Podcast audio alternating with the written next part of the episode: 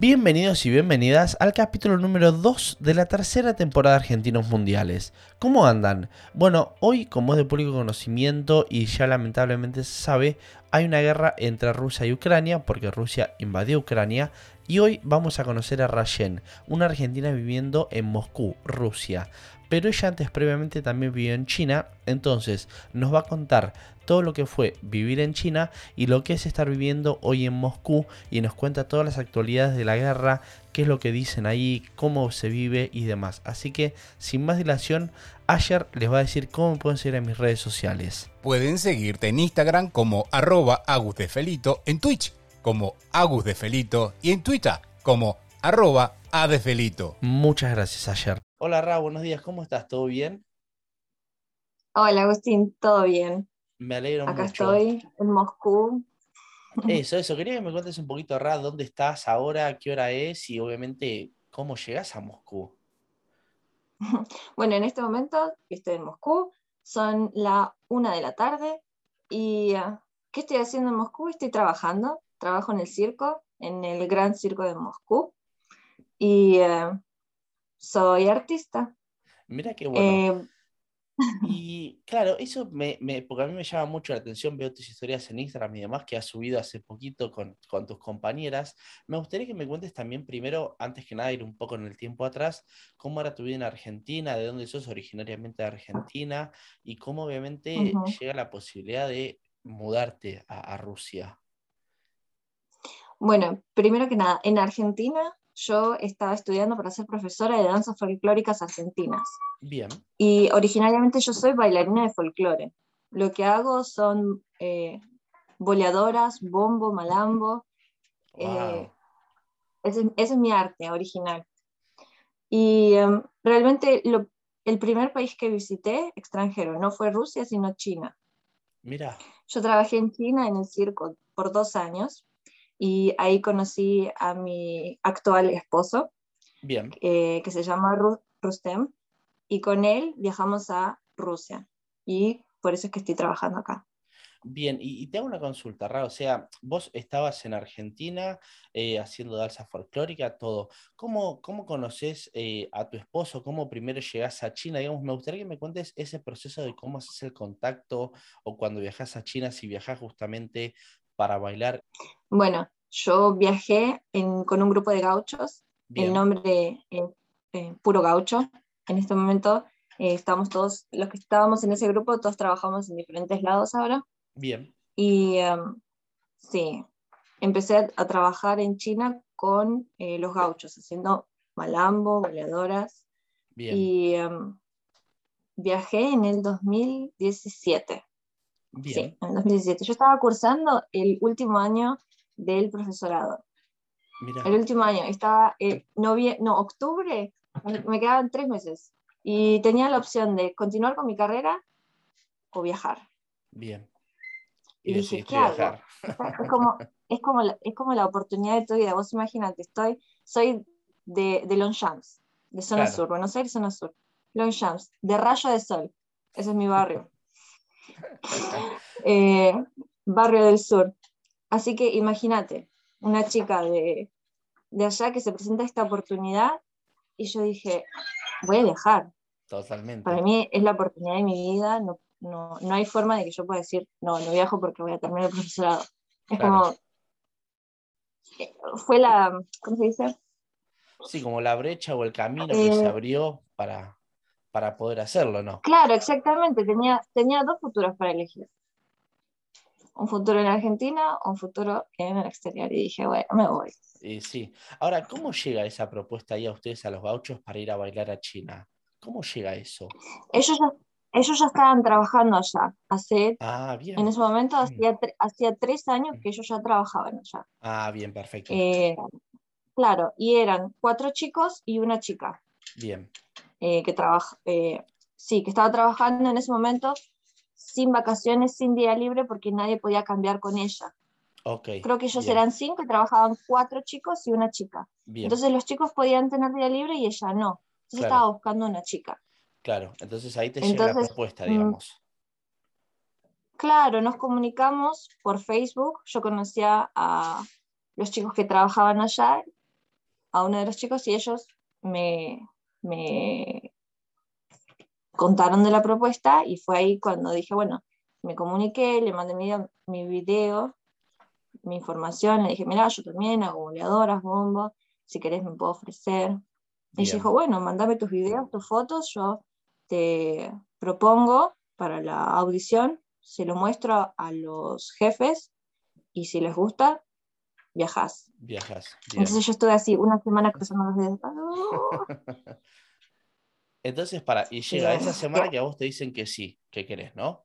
Entonces, ¿qué pasa? Una, me, me parece que eh, también es una cosa ese deseo, pero otra cosa que es muy diferente es, bueno, ese deseo llegó, ¿no? A vos te ofrecen esa oportunidad de irte. ¿Cómo es ese proceso tuyo de decirle a tu familia, a tus amigos, ese proceso también tuyo interno, de decir, bueno, realmente me llegó la posibilidad y me voy, porque como te digo, una cosa es imaginarlo, pero otra cosa es realmente hacerlo. Digamos, ¿cómo fue ese proceso para vos interno y cuánto a tu familia y amigos también? Mira, fue muy difícil para mí, eh, en el sentido de, como ya te digo, yo tenía una vida planeada en Argentina. Yo estaba terminando el profesorado, estaba anotándome en las escuelas para dar clases como profesora. Incluso yo eh, daba clases en un ballet eh, cerca de mi casa.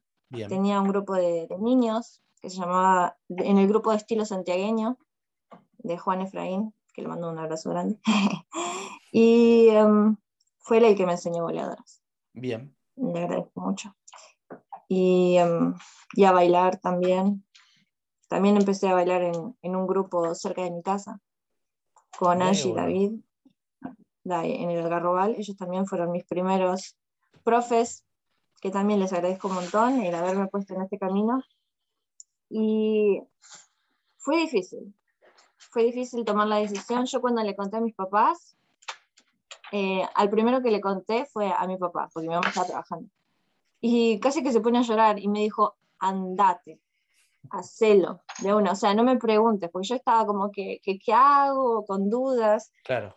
Y él me dijo, no lo dudes, no lo dudes, porque Argentina es un país muy difícil para, para prosperar. Totalmente. Y más siendo artista. Sí, siendo artista es muy difícil vivir, en Argentina. Y creo que me parece también está buenísimo eso que me contás que tu viejo también te apoyó desde el primer momento, ¿viste? Y te dijo, anda, anda. Y eso me parece para vos también debe ser muy, muy grato, muy lindo, ¿no? Sí, eh, yo creo que ellos, ellos fueron el, el, motor desde siempre. Mi mamá y mi papá siempre me apoyaron en lo que yo quise hacer. En el tema de ser, de ser artista, yo desde chiquita les dije, ay, quiero ir a bailar, bueno, anda a bailar. Quiero hacer clásico, bueno, anda a tomar clase de clásico.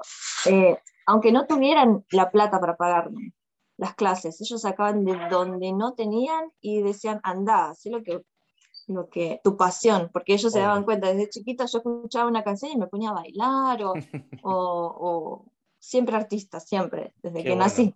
Qué bueno Y ellos se dieron cuenta de eso. Claro, y, y, cuando le contás a tu vieja, ¿qué es lo que te dice tu vieja? Pues claro, ya tenías el aval de tu viejo. ¿Y tu vieja? sí. No, mi mamá también, mi mamá se puso a llorar y como que, ay no, se me va mi hija. Claro. Y aparte era un, el contrato no, era por un año. Bien.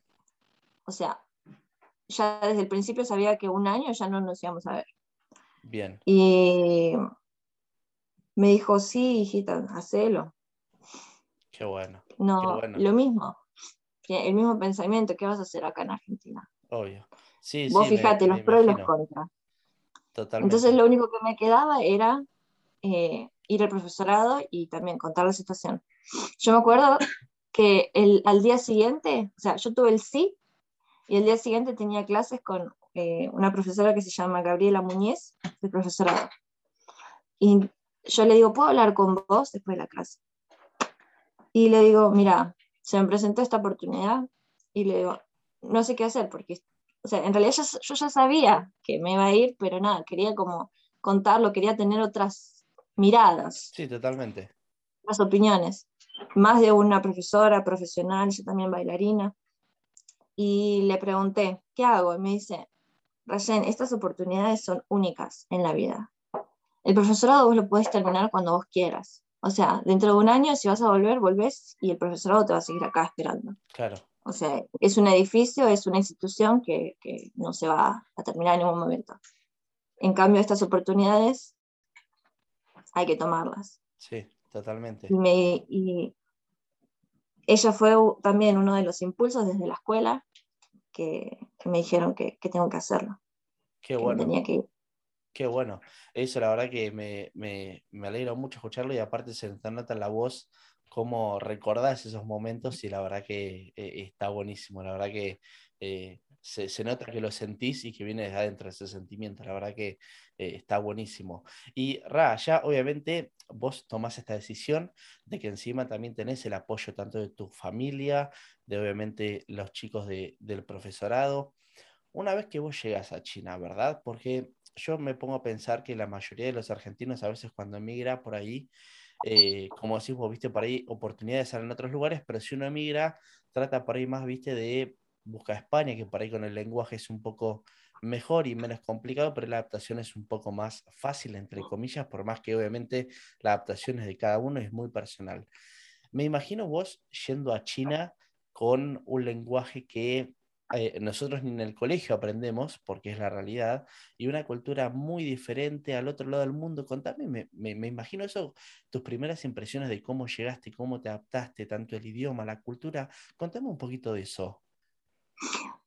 Eh, para mí, una vez que yo estuve arriba del avión, llegando al aeropuerto y viendo, o sea, dándome cuenta que estoy en China, ok, salí todo en, eh, en ese lenguaje que es inentendible y yo estaba como, bueno, llegamos, me sentía como una película, te lo juro. Claro, yo estaba dentro de una película. Llegaba, ok, bueno, suerte que estaba todo en inglés y yo inglés estudié gracias a mi Claro. papá también que me mandó en inglés. Estudié como cuatro años, no sé cuánto. Y bueno, llegué, entiendo inglés, eso estaba buenísimo. En el aeropuerto, todo ok, yo. Voy, salgo afuera, ya está, nada. Nos esperaba así uno, el, el, el traductor de- del circo, bien, nos estaba esperando. Yo viajé con, con otro chico bien, eh, perfecto. con otro gaucho. Y eh, bueno, viajamos juntos y nada, estábamos los dos impresionantes, impresionados Claro, por, por esta diferencia de, de todo, de lenguaje, de, de- de cultura, de, de estructura. Lo- los chinos tienen una tecnología impresionante wow, en todo sentido.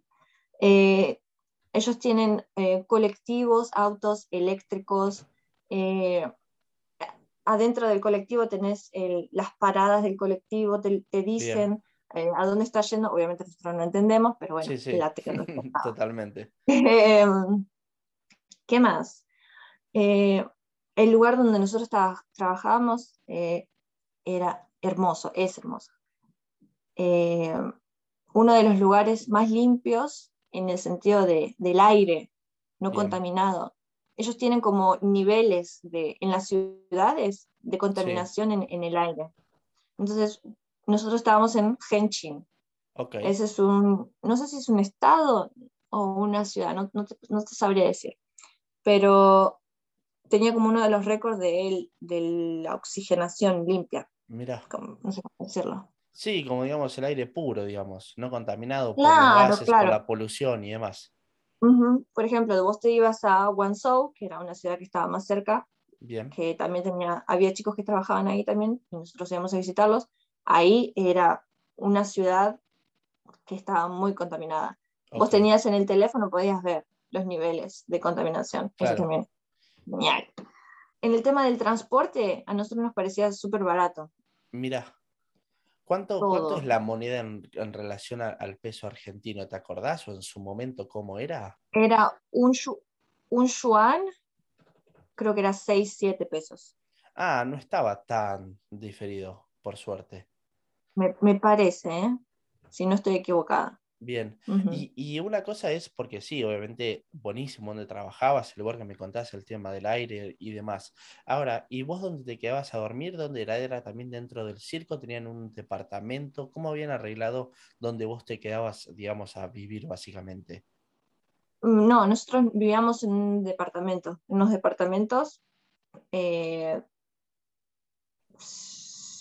que no, no estaba cerca del circo, había que tomar un colectivo, pero que también era gratis, lo Ah, daban que en el circo. buenísimo. Sí, eh, y ahí vivíamos todos, era como un complejo, un edificio. Ah, impecable. O sea, se movían todos juntos, digamos, para todos lados también. Eso me parece también que estaba buenísimo porque estar acompañada en un país que no conoces, que recién llegás, eso me Sí. parece que está buenísimo. Bueno, eso fue una de las cosas buenas que nos ayudó a, a- a adaptarnos, a mí y a mi compañero, era que ya había gente argentina ya, Bien. que ya sabían cómo manejarse, que eh, sabían cómo usar eh, el dinero, la moneda, cómo moverse, Claro, dónde estaban los eh, lugares para ir a comer, dónde podías conseguir comida normal para nosotros, porque Claro. a nosotros también nos daban la comida gratis, pero yo iba a la cantina, le decíamos. Íbamos a la cantina y ¿qué teníamos? Arroz. Y después verduras, que eso era lo, lo- lo que podíamos comer, yo podía Claro. comer. Después había otras cosas que para mí no, no, no, no me gustaban. ¿Cómo que, por No, ejemplo? Es que no sé lo que era. En- aunque pregunte, no, no, no, no, me, no nos íbamos a entender. Claro, pero era muy totalmente. raro. Tienen, tenían, tienen comidas muy raras. Recién al, al una, después de haber vivido un año más o menos, pude Bien, empezar a comer otras cosas, como a probar. Dije, Ok. bueno, estoy viviendo acá, no puedo vivir todo hamburguesa, papa frita y, Totalmente. y arroz. Sí, verdad. Es que eso era lo que conseguíamos, comida occidental. Claro, Entonces empecé a probar un poco de esta verdura, mm, ok, no está tan mal, está, está rico. Y después probar, no sé, el eh, chow fan, y después el tofu, y eh, tom yum, eh, sushi, como que empezás como a probar y decís, uh, pero está buenísimo. Y bueno, y así nos adaptamos y ya después estaba como que yo profesional comiendo con los palitos chinos. Oh, un Claro, porque ahora, claro, comer con palitos chinos para mí es, es Es como un normal y es contenedor, fácil. claro. Claro. Si yo voy a un restaurante chino, yo pido pal- los palitos, palillos Sí, sí, obvio, totalmente. Y Ra, eh, me imagino que porque vos me acabas de comentar que después recién al año vos empezaste a probar todo eso. En su momento que el contrato era por un año, ¿a vos te lo extienden? ¿Cómo, digamos, cu- cuánto tiempo te llegas, te quedaste en China, digamos? ¿Cómo es todo ese proceso cuando llega? Porque me imagino que había un momento que era o me vuelvo a Argentina porque este año pasó o me sigo quedando. ¿Cómo fue, digamos, eso de que te ofrecieron más tiempo quedarte? ¿Cómo fue eso? Eh, como, a ver, en el- eso depende del trabajo, de cómo vos te desarrolles en el trabajo. Bien, Entonces, yo creo que porque eh, trabajé bien o a los chinos les gustaron y a mis compañeros de Puro Gaucho también, eh, que es Flor Cura, eh, Pez, Mónaco y, y Esteban. Eh, ellos eh, les ofrecieron eh, un contrato de un año más bien. y nos ofrecieron a nosotros y encima también los chinos pidieron más gauchos todavía. Como Mirá que les gustaba, pero querían más. Así que trajeron a dos más. Mira qué bueno. O sea, chicos una buena comunidad hicieron, o sea, por lo que, por lo que me contás. Claro, después al, al- al final, o sea, después que trabajamos dos años allá, a lo último éramos 10 gauchos en escena. Mirá, un montón. Éramos un montón. Eso fue genial. Yo tengo un video del último show que hicimos, porque en realidad siempre trabajamos nueve, ocho Bien. chicos y una chica. Siempre cambiábamos entre Flor y yo. Y mm, en el último show hicimos los 10 juntas, porque era el último. Claro, Dijimos, tenemos que hacerlo todos juntos. Y no, totalmente. explotó, explotó el show. Mirá qué bueno. Che, y el tema de los shows, de los entrenamientos, no sé cómo se le llama, si se le llama entrenamiento, cómo se le llama, eh, o las prácticas, eh, ¿cuánto hacían Prácticas. por semana? Si tenían un show el fin de semana, o era durante la semana, o era más de un show, ¿cómo era todo eso? Trabajábamos todos los días. Teníamos dos días libres por mes. Uf, nada. Nada. Nada. Em, y nosotros nos intercambiábamos y así teníamos como un par más. Creo que máximo tres teníamos por mes. Eh, generalmente teníamos un show por día y en vacaciones, cuando tenían vacaciones los chinos, teníamos dos o tres shows. Ok. Y para Año Nuevo chino, que es en febrero, llegamos a tener cuatro shows ¿Por día? por día. Cuatro. Uf, ¿Y cuánto dura el show? Y en ese momento el show creo que duraba una hora y media, si no me equivoco, dos. Uf, un montón. Porque Me fue hace imagino. cuatro años. Sí, Para no, no, pero me que tu cuerpo te quedaría, pero destruido después del cuarto show. Mm, no tanto, porque nosotros trabajábamos cuatro minutos Ah, adentro del show. Hacíamos nuestro show y después estábamos libres. ¿Qué hacíamos los argentinos? Nos íbamos afuera, tomábamos mate, guitarreábamos. Claro, eso, ahora me, me quería mover un poquito a eso, que me encanta que me sacaste el tema. Me imagino China, ¿no? Que vos me contabas que nada, nada que ver a nosotros. ¿Cómo fue eso para vos? ¿Cómo te chocó a vos la cultura de ellos a vos? Y si vos incorporaste algo, y ustedes al ser tantos argentinos, sí, había cosas como me contabas, el mate, la guitarra, el dulce de leche. Ustedes obviamente allá lo ponían Uh. en práctica y si algún chino le hicieron probar alguna de esas cosas nuestras. Eso sí, a los traductores, más que nada, porque era con los que nos podíamos hablar, porque hablaban en Claro. español o en inglés. Ellos sí les hicimos probar el mate, pero no les gustaba. No, no les Ah. gustaba. Sí lo probaron, dijeron sí, sí, está rico, pero no les gusta. Porque Sí, el tema de compartir, el tema de compartir la bombilla para ellos es muy raro. Claro. Entonces lo probaron una vez y después decían, no, no, no, ya está.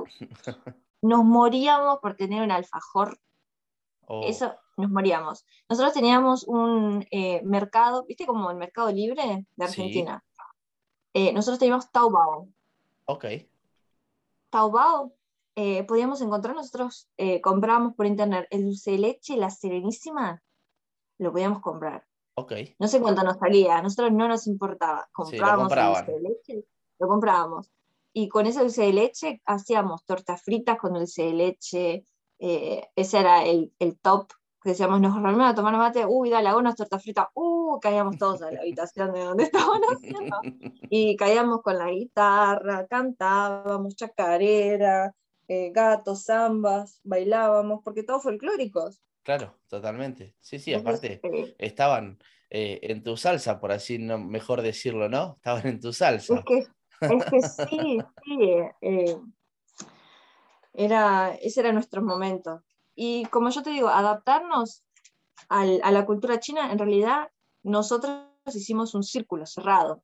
Bien, No, no nos, yo no tomé ninguna de las de la cultura china, mm, ok, ninguna Sí. tradición o, o cambiar algo, porque estábamos muy juntos, muy cerrados. Era claro. como eh, un pedacito de Argentina estaba en China. Claro, sí, no, es que aparte para vos me imagino que debe haber sido también súper difícil y a la vez también súper fácil de que vos te pudiste encontrar justamente con tu grupo más que nada y eso la verdad que, que está buenísimo. Ahí, ahí conocí a, a Rustem, que es malabarista, y él estaba Bien. en un grupo de malabaristas en China. Y eh, me él me empieza a enseñar a hacer malabares y Bien. acrobacias aéreas. Bien, ¿vos ya lo conocés porque estaban en el mismo circo o sea en el mismo espectáculo o no? Claro, Ah, ok, sí, ok. sí. Bien, él trabajaba en el mismo espectáculo, en el mismo show. Y um, bueno, ahí nos conocimos. Él hacía cuatro años que trabajaba eh, en ese lugar. Entonces él como que quería ya cambiar de aire, cambiar la, el rumbo de, de- de la vida. Entonces él decidió hacer su propio grupo de malabaristas y con, con ese grupo irse a otro lugar, a otros contratos. bien, Eh, él ya tenía el grupo armado. Habíamos dicho, bueno, tal vez si él viaja, algún día yo podría visitarlo, ¿viste? Como que ese, ese plan a mí no me agradaba mucho, pero bueno, claro, esa era como la idea que tenía él. Sí, Eh, llegaron, él hicieron un video juntos, él lo mandó y consiguió un contrato en Alemania para Mirá Navidad. bueno, mirá qué bueno. Esto, perdón, ¿qué año estamos hablando ya? Este ya es 2019, 2019, ok, o sea, pre-pandemia. exactamente. Bien. Bueno, entonces, más o menos para octu- octubre ya, sabi- ya sabían que tenía eh, el grupo de Rustem, que se llama Luxor, Bien, Luxor Jugglers. Eh, ya tenía un contrato en diciembre para Navidad en Alemania. Ok. Pero ¿qué pasó? Dos de los chicos que estaban ahí trabajando se bajaron, Ok. se arrepintieron, dijeron, no, no queremos salir a este lugar porque este lugar nos gusta. Entonces, ¿qué pasó? Uno de esos dos era una chica. Bien. Ahí entro yo. Claro. Entonces, como estaba ese lugar libre, eh, me dijo, Ruston me dijo, bueno, si aprendes a malabarear, eh, viajás vos en el lugar de ella. Y yo dije, sí, olvídate. Obvio, sí. Entonces ahí arranqué a, a malabarear y creo que en, no sé cuánto fue, cuatro meses me aprendí todo el cuadro de, de, de Wow. malabar. Es un montón. Aparte, me imagino que estabas todo el día haciendo malabares porque no es fácil. O sea, vamos a ser sinceros, por lo menos, digo, no es fácil malabarear. No es fácil. Yo me levantaba a las nueve de la mañana, desayunaba y me iba a entrenar, Claro. a malabarear ¿Y hasta la cuánto una de la tarde, paraba para Wow. comer y seguir Wow. Y así todo el día, todos los días, ¿verdad? todos los días hasta el día del show, Wow. del primer show. Bien, y para ustedes de China, cuando se van, digamos, al contrato para Navidad, se van para Alemania solo por Navidad, digamos, ¿verdad? Solo para hacer esos shows para Navidad. Claro, porque nosotros teníamos la, la esperanza de que en ese lugar íbamos a conseguir más contratos. Ok, O sea, íbamos a conocer a alguien o a ese lugar le, nos iba, les, iba, les íbamos a gustar y íbamos a seguir. ¿Qué fue lo que pasó? Hicimos el show en, en Alemania en diciembre para Navidad y eh, para Año Nuevo la gerenta o la directora artística se reunió con, con Rustem y conmigo y nos dijo que para el año que viene también nos querían, pero esta vez querían en Berlín, en el teatro Wow. de O sea, perdón, para poner un poquito en contexto, cuando ustedes se van de China para Alemania, o sea, ya ustedes ya estaban dejando China y no sabían si después de Alemania, después de las fiestas, conseguían algo o no. Digamos, con mucha fe y esperanza de que lo iban a conseguir, pero no sabían, ¿verdad?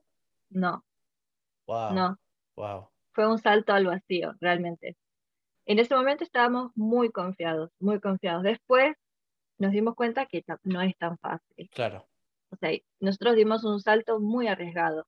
Salió bien, por suerte. fue muy arriesgado. Sí, sí. Sí. Bueno, así que eh, en enero volvimos para Rusia, porque hicimos China-Rusia, ya nos preparamos, juntamos todas las cosas y nos fuimos a Alemania.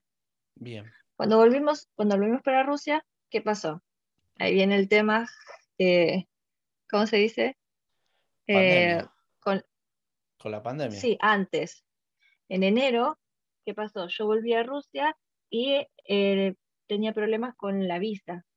Ok, pero perdón, yo- Raque, perdón, Raque, no me queda claro. O sea, ustedes van a Alemania, hacen el show de Navidad y Año Nuevo y supuestamente ahí les ofrecen un contrato para Berlín o cómo es que llega el, el tema de Rusia, cómo es la movida esa, que no me quedó muy claro.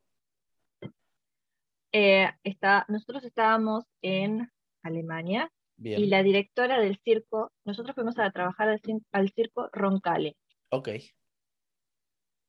que estaba en la, en la ciudad de, ay, no me acuerdo, Osnabrück.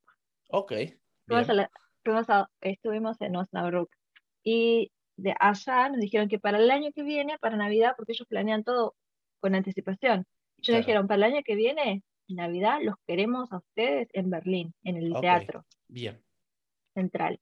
Entonces, ya con esa oferta dijimos, bueno, genial, ya para el año nuevo tenemos, tenemos que buscar algo más para mitad de año. Bien, Pero el, el contrato se termina, es solo de Navidad, en enero teníamos que volver a casa. claro. Entonces volvimos a Rusia. Ah, Yo- bien, bien, bien. Claro. O sea, el, el viaje fue China-Rusia, Sí. Rusia-Alemania, Alemania-Rusia. Bien, a- ahora, ahora me quedó claro, claro. Me había perdido en ese lapso de China Rusia, pensé que había sido directamente China eh, Alemania. Alemania, no, no. No, Bien. no, no. Ah, ahí me quedó más Eh, claro. Ahora, todo esto fue color de rosa hasta que me di cuenta de que para estar más tiempo, más que tres meses en Rusia, yo necesito una visa. Claro, Con el pasaporte argentino entro libre, pero para estar más tiempo eh, y para hacerme la, la residencia, yo necesitaba sí o sí volver a Argentina. Bien. Claro, porque en realidad vos entraste como turista, digamos, ¿o no? Yo entré como turista a Rusia, sí. Bien. Es más, yo pará, me olvidé de un detalle. Yo viajé a Rusia como turista y para hacer la visa de trabajo de Alemania tuve que volver a Argentina. Ah, mira, bien. O sea, no podías hacer de las cosas directamente en el país. Tenías que siempre Claro, no, volver a Argentina y hacer base en Argentina. claro. Y Bien. eso para mí fue terrible, una gastadera de plata. Claro. terrible. Todo lo que, todo lo que había ahorrado en China lo gasté en En las vuelos y visas y pasajes, en- y claro. en- vuelos, pasaje y visa. Claro. Lo invertí todo ahí. Ahora, eh, cuando vos aplicas para la visa RA, o sea, porque por lo que me contás y por lo que vos me decís, salieron bastante rápido y fue fácil aplicar con un pasaporte nuestro Argentina, digamos, ¿cuáles fueron esos pasos que vos tuviste que realizar? Bueno, yo para aplicar para la visa Schengen de Alemania, primero tuve que volver a Argentina, desde mi país, aplicar para la visa de trabajo. Eh, necesitaba el contrato de trabajo en Alemania, eh, una carta de invitación, eh, seguro, seguro médico y, eh, ¿qué más? y el pasaporte al día. Bien, Eso fue todo lo que, todo lo que, todo lo que llevé Ah, ahí. bien, no es tanto Y- entonces. No, no fue, no fue complicado. El tema es que yo había leído que para que te aprueben una visa Schengen eran 14 días. Estuve Ah, dos meses casi en Argentina. wow. O sea, vos Hasta que me pensabas dieron la de visa dos de semanas, de- o sea, de dos semanas que vos planeabas que te le iban a dar, estuviste dos meses. Dos meses. Bien, y en esos Dos dos meses. ¿qué hiciste en Argentina? O sea, ¿hiciste algo? ¿Estabas en tu casa Me- entrenando? Me, yo me, me llevé las, las tres clavas en la espalda, en la mochila, porque encima ni siquiera no viajé ni con valija, viajé con la mochila, las tres clavas, y me pasé todos los días malabareando. Claro, Porque yo encima que no podía, no podía en- entrenar con los chicos porque ellos estaban acá. claro. y el, y el show es grupal. Entonces, ah, y, y, lo, y lo que hice fue contactarme con un circo de Argentina en, en Banfield, Bien, y ahí estuve entrenando con, con otro chico que me ayudó, porque nada, sola hasta ahí podía. sí, sí, totalmente, ayuda. sí, no, no, obvio. Bueno, así que me, después me mandaron un mail o, o me llamaron, no sé cómo fue. Pero cuando estuvo la visa, al otro día ya saqué pasaje y volví. Ah, perfecto. Bien, y te volviste a Rusia. Llegas a Rusia. ¿y con qué te encontrás? Llego a Rusia y me encuentro que mi- los días que yo me había queda- ha quedado se estaban restando de lo que yo me puedo quedar en un año. ¿En sea, no es que O yo- sea, Claro, buenísimo. vos tenés, vos tenés 90 días que podés estar dentro del territorio ruso en un año. Y yo pensaba, bueno, salgo, entro y, Y son y 90 empieza de vuelta la cuenta. claro, O sea, todo el tiempo que yo había estado antes, se estaban restando. claro. Más este tiempo que me había quedado, creo que ya tenía menos dos meses. Bien, de- en Rusia. Viajé, me quedaban 20 días. Cuando volví en enero, bien, me quedaban 20 días nada más. Y lo que yo quería era hacer la residencia eh, temporal, sí, porque para poder quedarme más, o, ten- o necesitas una visa privada, que te puedes quedar unos 60 días más, o la residencia temporal, que yo, eso ya es por tres años, ok, más o menos. bien, Entonces, ¿qué, qué fue lo que hablamos con Rustem? Dijimos, bueno, ¿qué necesitamos para, hacer la- para hacerme una visa temporal?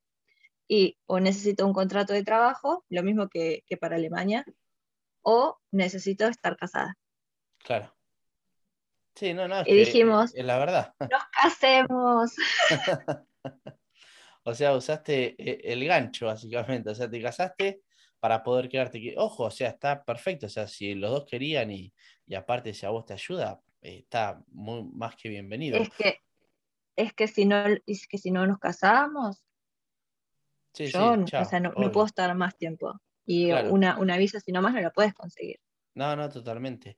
Y bueno, para, se casan eh, y entonces vos conseguís los papeles, ¿no? O sea, ¿y eso generalmente Consigo fue papeles. rápido cuando se casaron? Sí, fue rápido porque nos casamos antes de viajar a Alemania. Ah, buenísimo. O sea, ya tenían todo para volver después. Claro, entonces eh, esto fue yo volví a Rusia a poner en octubre.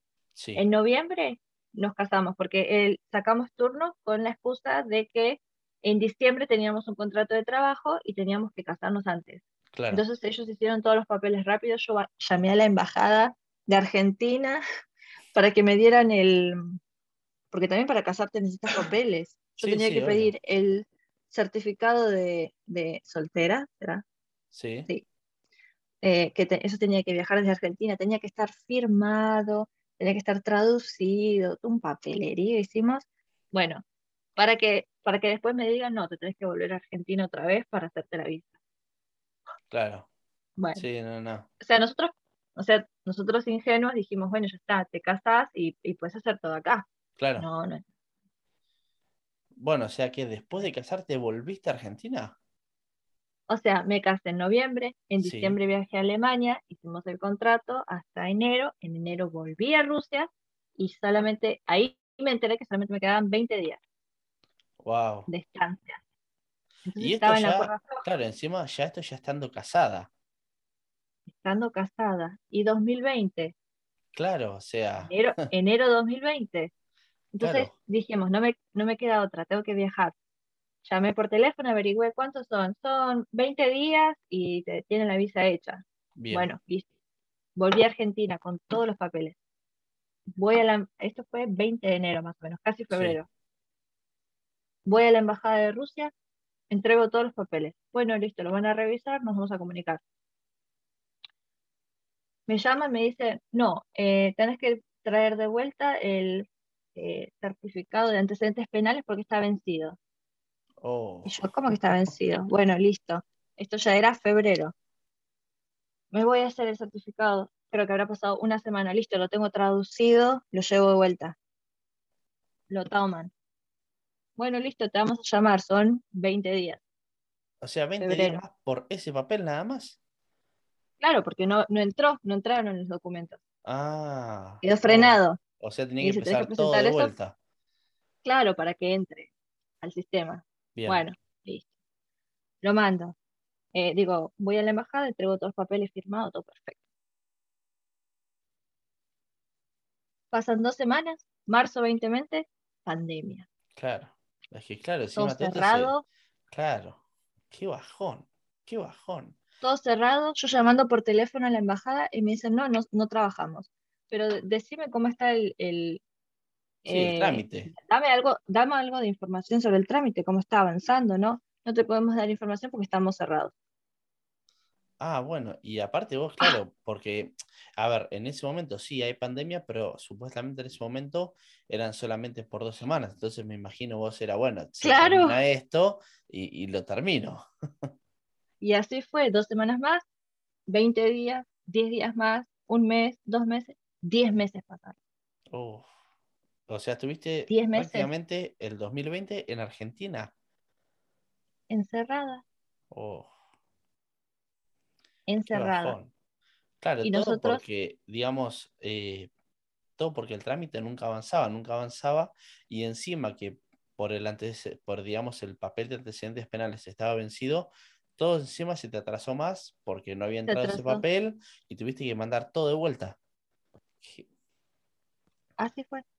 Entonces, para, pasan los 10 meses y se te aprueba, ¿cómo es? Pasaron los 10 meses y eh, abren la embajada después de que aflojan un poco de que eh, no, no solamente los esenciales podían trabajar, que bueno, se abrió un poco más, las embajadas empezaron a trabajar. Ahí fui, primer día de trabajo en la embajada, llegué llorando al cónsul, le dije, por favor, ¿cómo está mi trámite? Apruébenmelo porque necesito viajar. Hace 10 meses que no veo a mi esposo, hace 10 meses que no trabajo. Ellos, estando acá en Rusia, eh, o sea, éramos un grupo de cinco, cuatro chicos y yo. Sí, Yo estando en Argentina, ellos cuatro no pueden parar por mí, claro, esperándome. totalmente, claro. Consiguieron un nuevo trabajo acá y, y siguieron sin mí. ¿No sabes el dolor No, es que sí, sí, fue me eso para imagino. mí? Totalmente, sí, me imagino. Aparte, eh, yo, perdón, Rata, hago un paréntesis. Contame cómo fueron para vos, eh, antes de esto, esos 10 meses para vos. O sea, ¿Pudiste hacer algo? Eh, ¿Cómo era tu comunicación con tu esposo? O sea, ¿cómo, cómo pasaron esos 10 meses? Porque no fueron dos semanas, 10 meses es muchísimo tiempo. Es un montón. Tu- los primeros, bah, no, yo creo que todos los días hacíamos videollamada y yo lloraba todos los días, todos los días. Sí, no, que me, me imagino que es un dolor tremendo. Aparte, me imagino con toda la ilusión de que ibas a viajar y todo, y que se te posponga todo 10 meses, debe haber sido eh, muy, muy feo y muy malo. fue horrible. Estábamos, primero estábamos lejos, segundo la diferencia horaria. Sí, Podíamos, podíamos conectarnos solamente dos o tres horas en el día porque yo, cuando yo dormía, él estaba despierto. Cuando él estaba despierto, yo dormía. claro.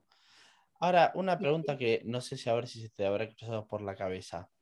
¿En algún momento pensaste en decir, bueno, eh, no me importa nada y me quedo acá en Argentina? ¿O siempre, desde el día cero hasta el último que te fuiste, siempre fue, bueno, me voy, me voy, me voy? No, siempre, siempre tuve la, la, la esperanza de que sí, tenía que volver Claro, en algún momento, porque ya eh, mi vida había cambiado. Primero, porque había decidido eh, seguir el rumbo de lo artístico, claro, circo. El, deci- el decidir quedarme en Argentina era dar un paso atrás para mí, bien, perfecto. O sea, nunca se te cruzó por la cabeza. jamás. Bien. Y cuando Y, me y fue, y también, Sí, sí, eso fue doloroso también para, para mi familia, porque ellos disfrutaban que yo esté en mi casa, porque hacía mucho tiempo que no me veían. Claro, obvio. pero era, era muy contradictorio para mi familia porque yo estaba mal. O sea, Sí, yo todos los días estaba, eh, no, no puedo decir deprimida, pero eh, sí estaba muy triste. Claro. Sí, sí, me, me Ah, imagino. y mi mamá me, mi mamá me decía, yo no puedo ser completamente feliz porque te veo que vos no estás feliz. Yo Claro. No Sí, no, no, es puedo. que... No, aparte vos Es ya que conocías tu mundo y te habías hecho como tu propia rutina, tu propia, digamos, tenías tu casa, tenías tu esposo, o sea, tenías tus cosas también ahí en Rusia, no es que que yo no había nada. dej- dejé mi vida. Yo Claro, dejé mi vida ya. totalmente. Y Porque para, eh, sí. cuando vos abren, ¿no? O sea, el consulado que me decís el primer día que abrieron y fuiste a buscarlo. ¿Cuánto tiempo pasó desde ese primer día que vos volviste después de la cuarentena hasta que realmente te, digamos, te llegó tu visa aprobada? No, fue rápido. Fueron, habrán Ah, sido bien. 20 días también. Ah, bien. Porque, porque encima ellos me avisan en agosto que mi visa estaba aprobada desde junio. Oh. Irina, te, te podrían haber avisado antes. Si desde Es junio que estaba ellos no, tra- ellos no trabajaban porque estaba cerrado, estaba en cuarentena, entonces ellos no podían hacer nada. Claro, La visa estaba aprobada desde Rusia.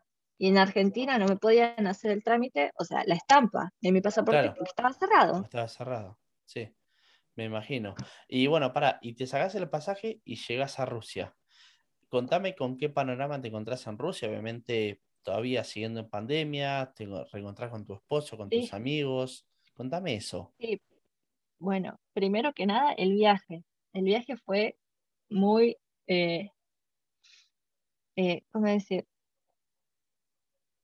Eh, difícil, no, ¿cómo se dice? Asustado tampoco. Me van no las palabras en español, perdón. Sí, no pasa o sea, me nada. daba, me daba miedo, porque yo viajé con la máscara. En ese momento estábamos todos muy paranoicos. En Argentina no podías salir si no tenías el, el barbijo. O sea, salías Claro, a la puerta de tu casa y ya estabas tapada, aunque no haya gente. claro. Entonces yo tenía como esa mentalidad. Fui al aeropuerto con máscara y con el plástico, así Sí, viajando. Llegué al aeropuerto y me pidieron todo. Me pidieron el PCR, eh, certificado de, de, ¿cómo es esto? El de matrimonio bien, traducido al inglés.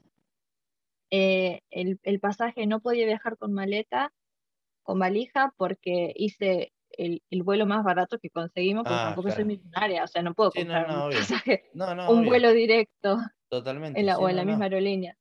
Así que tenía que hacer escala, y si yo hacía escala, eh, no podía tener valija porque está, todas la- las fronteras estaban cerradas, o sea, yo no podía entrar a ningún país sin hacer cuarentena de Claro, 15 días.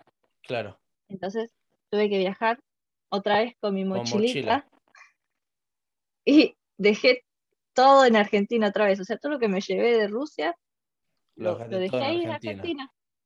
Bueno, O pero sea, por lo menos lo con- bueno era que viajabas, que eso era por ahí también lo que vos querías, eso me parece que estaba buenísimo. Eso fue, eso fue lo mejor. Y cuando llegué, eh, cuando llegué de vuelta a Rusia, para mí otra vez fue como, no puedo creer que esto realmente está pasando. Esto que esperé por tanto tiempo, volver. Y eh, fui a la, fui a la casa de, de mi esposo y él no estaba porque estaba trabajando. Ellos Claro. estaban en otra ciudad, estaban haciendo un tour eh, con el circo estatal de Rusia y van viajando en diferentes ciudades. Entonces él no estaba, yo viajé y me quedé en la casa de, de los papás de Rustem y ellos me ayudaron a hacer el trámite, que yo Bien. antes de salir a ningún lado tengo que registrarme, hacer todos los papeles, esto sin mi esposo. Y yo todavía a ruso no hablaba nada. Claro. Entonces, ahí estaba. Habrá pasado creo que una semana y me despiertan a la madrugada porque Rustem había venido. Ah, se había bueno. tomado unos días libres y viajó y me dio la sorpresa, me despertó a la madrugada y estaba ahí y fue para... Yo abrí los ojos y dije, no puedo creer. Sí, me imagino ese fue el reencuentro. me imagino un alivio y una alegría tremenda. Em, Tremendo, sí. Pero sí, y bueno, y eso, Ra, gracias que me diste el pie, me, me gustaría entrar justamente en eso, ¿no? En Rusia, eh, un idioma totalmente diferente, una costumbre y cultura totalmente distinta a la nuestra. Eh, ¿cómo, cómo fue ese proceso de adaptación? Obviamente ya sabiendo que vos habías pasado también un proceso en China, por más que estabas con argentinos, no es lo mismo vivir en, en otro país que no sea Argentina. Eh, ¿te fue más fácil ese proceso también obviamente teniendo tu esposo? ¿Te fue más difícil? ¿Cómo fue eso? No, fue difícil. Ahora sí, Rusia fue muy difícil porque estaba yo sola. Claro, Era yo, Argentina y, y rusos por doquier. sí, Y aparte yo eh, hablo, aparte de español, hablo en inglés, pero bien, o sea, fui a, a un lugar donde nadie hablaba inglés. claro, No conseguías, o sea, no era Moscú, ponele, o San Petersburgo. No, viajé a Kazán, que, y tampoco en el centro de la ciudad estábamos. Yo intentaba hablar en inglés y ellos me miraron como, ¿qué? claro, o sea, hablame en ruso o no me hables, ¿no? Claro. O te- le, hablaba en señas, como, dame esto, si iba al, al, al supermercado. E incluso no me dejaban ir sola tampoco porque me decían que como que era peligroso o que como ser, al ser extranjera, viste, soy como muy exótica y también Bien. es peligroso. O sea, en cualquier lado es peligroso andar sola, viste. Pero nada, me cuidaban mucho. Ah, sí, que obvio, eso es, es fundamental y es clave para uno cuando emigra, que, que lo cuiden y, y se sienta cuidado, está, eso me, me parece que es fundamental. Em, y con el tema del idioma, ¿empezaste a poder hablarlo un poco? ¿Lo mejoraste? ¿O seguís con el inglés si estás estudiando? No, eh, yo soy eh, profesora de inglés certificada online en Bien, el 2020, así que tengo como el inglés como segunda lengua. perfecto. Ru- En ruso, mira, a ver, ¿cómo fue que aprendí a hablar en ruso? Primero porque como nadie hablaba en inglés, si yo no aprendí a hablar en ruso, no hablaba con nadie. Claro, Y si yo no hablaba con nadie, o sea, te- hablaba con mi esposo y, y ya y nadie más. O sea, claro, o yo sea quería que- tener amigas. claro, totalmente, sí, vida social, que es lo que necesitamos, claramente, Tenía, sí. claro. Eh, bueno, y entonces cuando, bueno, volvamos al momento en que él llegó. Eh, me llevó con él a la ciudad donde estaban trabajando. En ese momento estábamos, estábamos en San Petersburgo. Hermosa ciudad, Dios. Bueno, ¿y qué pasó? En ese momento, eh, una de las bailarinas del circo se enfermó de coronavirus. Entonces no podía trabajar. Claro, Entonces, cuando viajamos a la siguiente ciudad, necesitaban una bailarina y yo estaba ahí como, yo puedo, Claro. yo, yo, yo, yo puedo bailar. y sí, obvio, totalmente. Y dijeron, bueno, te vamos a poner a prueba, eh, si, si, si va todo bien, bailás. Y yo Obvio. dije, genial. Viajamos, me aprendí la coreografía y bailé en el primer Claro, espectáculo que hubo. Aparte, qué, qué mejor para vos que digamos, tu esposo fue de sorpresa a visitarte, te llevó con él como Sí. unas mini vacaciones de estado y encima terminás agarrando laburo, o sea, mejor imposible. Eso, pero me cerró todo así. Claro, totalmente.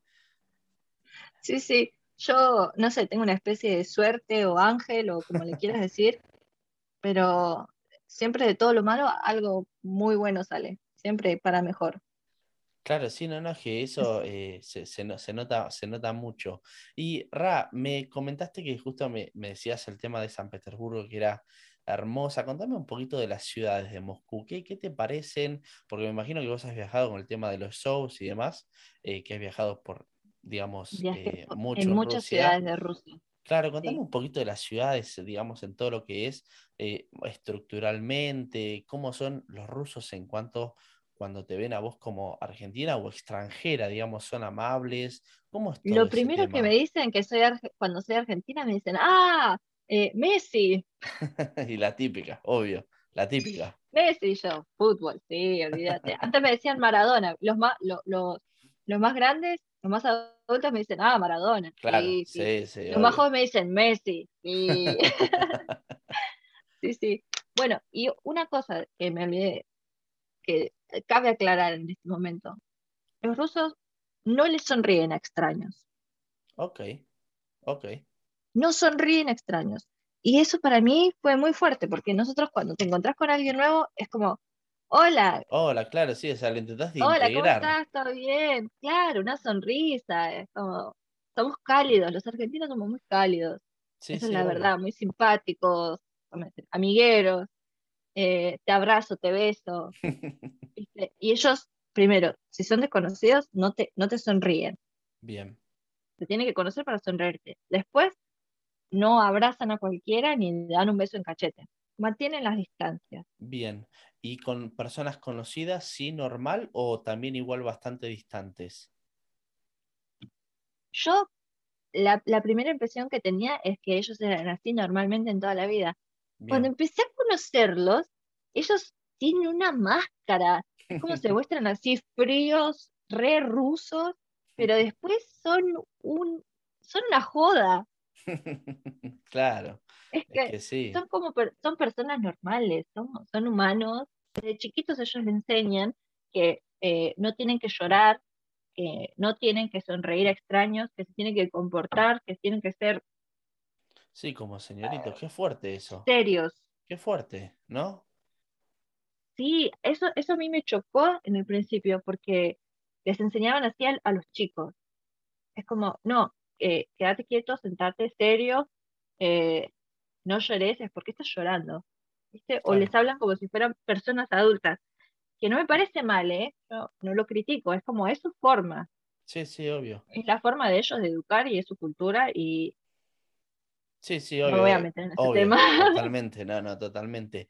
Em, y, y en Moscú, vos que hoy estás en Moscú, ¿cómo es el tema de em, los salarios? Si, digamos, vos con tu salario podés vivir normalmente, el tema de los supermercados, el transporte, eh, o sea, lo que es eh, también el salario en relación a los gastos, ¿no? ¿Me podrías contar un poquito de eso? Bueno, yo eh, con el salario que tengo, sí, puedo vivir normalmente, e Bien. incluso me queda plata para eh, guardar. Sí, claro, o sea, lo que vos quieras, digamos. Rusia, en Moscú, eh, yo me manejo en subte. Vos tenés Bien. una tarjeta que se llama Troika, Bien, eh, que la compras, te sale 2.000, 2.500 rubles, es la moneda de ellos, ¿verdad? los rublos son la moneda, la Bien. moneda rusa. Y entonces yo eh, voy y vuelvo del trabajo en el subte. Si quiero ir a la Plaza Roja, al Kremlin, me tomo el subte para el otro lado. Y con esa tarjeta viajo infinitamente. Bien, Puedes perfecto. viajar en subte, en... Ah, creo que también colectivo, todavía no lo probé. Pero viajamos en el tren, o sea, no en el subte, en el tren, y Sí, con la misma tarjeta pasé, no gratis, pero pasé. sí, sí, Y yo. O oh, sea, también, es- también me sirve para el tren. claro, o sea, es como la sube, digamos, nuestra. Claro, es la sube, pero que no, no, no te baja el saldo. O sea, vos pagas 2.000 y es Ah, 2.000 y y listo, o gratis sea, ah, ok, mira qué bueno. las veces que quieras. Bien, perfecto. O sea, no es que vos le vas cargando, sino que una vez que lo pagaste, listo, ya está. Te dura 30 días te dura 30 días y vos viajás las veces que vos quieras. Por eso te digo, yo voy, vengo, viajo de acá para allá en un día, las veces que yo quiera, y gasté un día. Claro. Aparte, mi, mi pregunta es, estando en Moscú, una ciudad grande, digamos, eh, una ciudad icónica también de, de Europa, em, ¿es o, o- o se justifica en esos casos, por ejemplo, con tu experiencia, tener un auto o es mucho mejor manejarte en transporte público? Mira, no sabría decirte, porque como no me manejo en auto, eh, sí sé que hay hora, cuando es hora pico, no se puede viajar. Bueno, como eh, en Capital, poner en Claro, sí, sí, Aires. obvio, totalmente.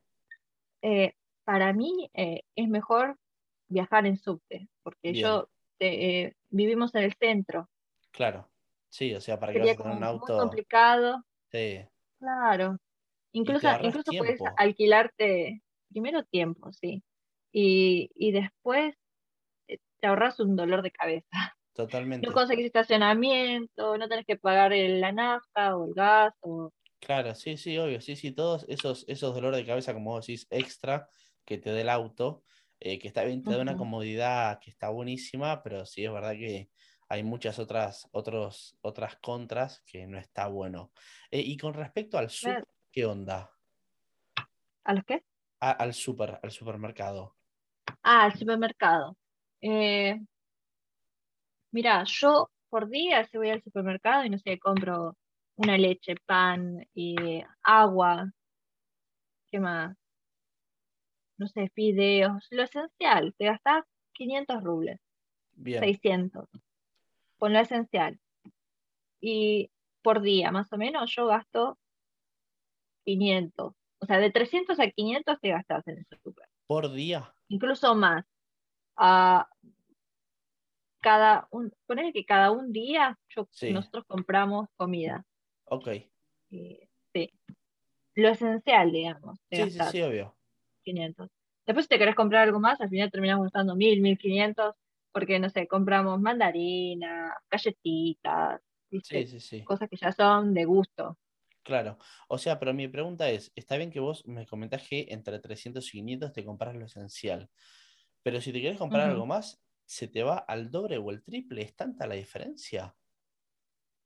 Eh, lo más caro es cuando te querés comprar, cuando compras carne, cuando Bien. compras, no sé, el tomate. Mm, Bien. Está re caro el tomate. ¿Qué es todo Bueno, exportado? comprar, eh, no sabría decirte, no sé. Pero no creo que sea exportado. Acá Rusia tiene muchos productos que bien. son, eh, son de acá, son rusos, sí. Bien, Eh, la, la industria rusa es muy fuerte acá adentro. Como la mayoría de los productos son hechos ma- made in Rusia. Sí, sí, está bien, tiene una, una, eh, ¿cómo, cómo se llama? La Industria palabra. interna. Eso, eso, gracias. Sí, sí, sí. Em, Bien, y eh, para, y vos te compras lo esencial y me contás que son 300 y 500 por día, básicamente, ¿no? O sea que cada uno Sí. dos días ustedes compran. Eso multiplicado Sí. por 5 son 2.500, ¿no? Por Ajá. semana. O, perdón, por Ajá. 7 son 7 Por por 5, siete. 32, son 3.200, ¿no? por semana. Por semana. Si eso le multiplicamos por 4, que es por el mes, son Ajá. 4 por 12.000 a 12, 15.000. Eso, exactamente, perfecto. Em, Ajá. ¿cuánto es eso en relación a ustedes su sueldo? ¿Sigue siendo bien? O sea, ¿le sigue, digamos, siendo funcional? ¿O es relativamente Sí. caro en ese sentido? No, no, no, no. No, no es caro. No es caro porque aparte eh, es entre los dos. Claro, O sea, digamos que verdad. este, este, este 12.000 yo gasto en realidad 6.000 claro, y el bien, otro sí. 6.000 él. Y a veces, a veces él gasta más que yo. O sea, él pone 10.000 y yo gasto 2.000. 2000, claro. Claro, porque, ah, bueno, eso, eso es un punto muy importante. Si querés conquistar a una chica rusa, tenés que pagar todo. Wow, o sea, sigue como esa cultura de el hombre paga. Tenés que pagar todo. Mirá, mirá, porque O viste sea, vos empezás a salir, si- claro, nosotros tenemos eso ya de que pagamos los dos, mitad y Claro. mitad. Eso siempre, eso siempre fue lo que le gustó también a Rustem.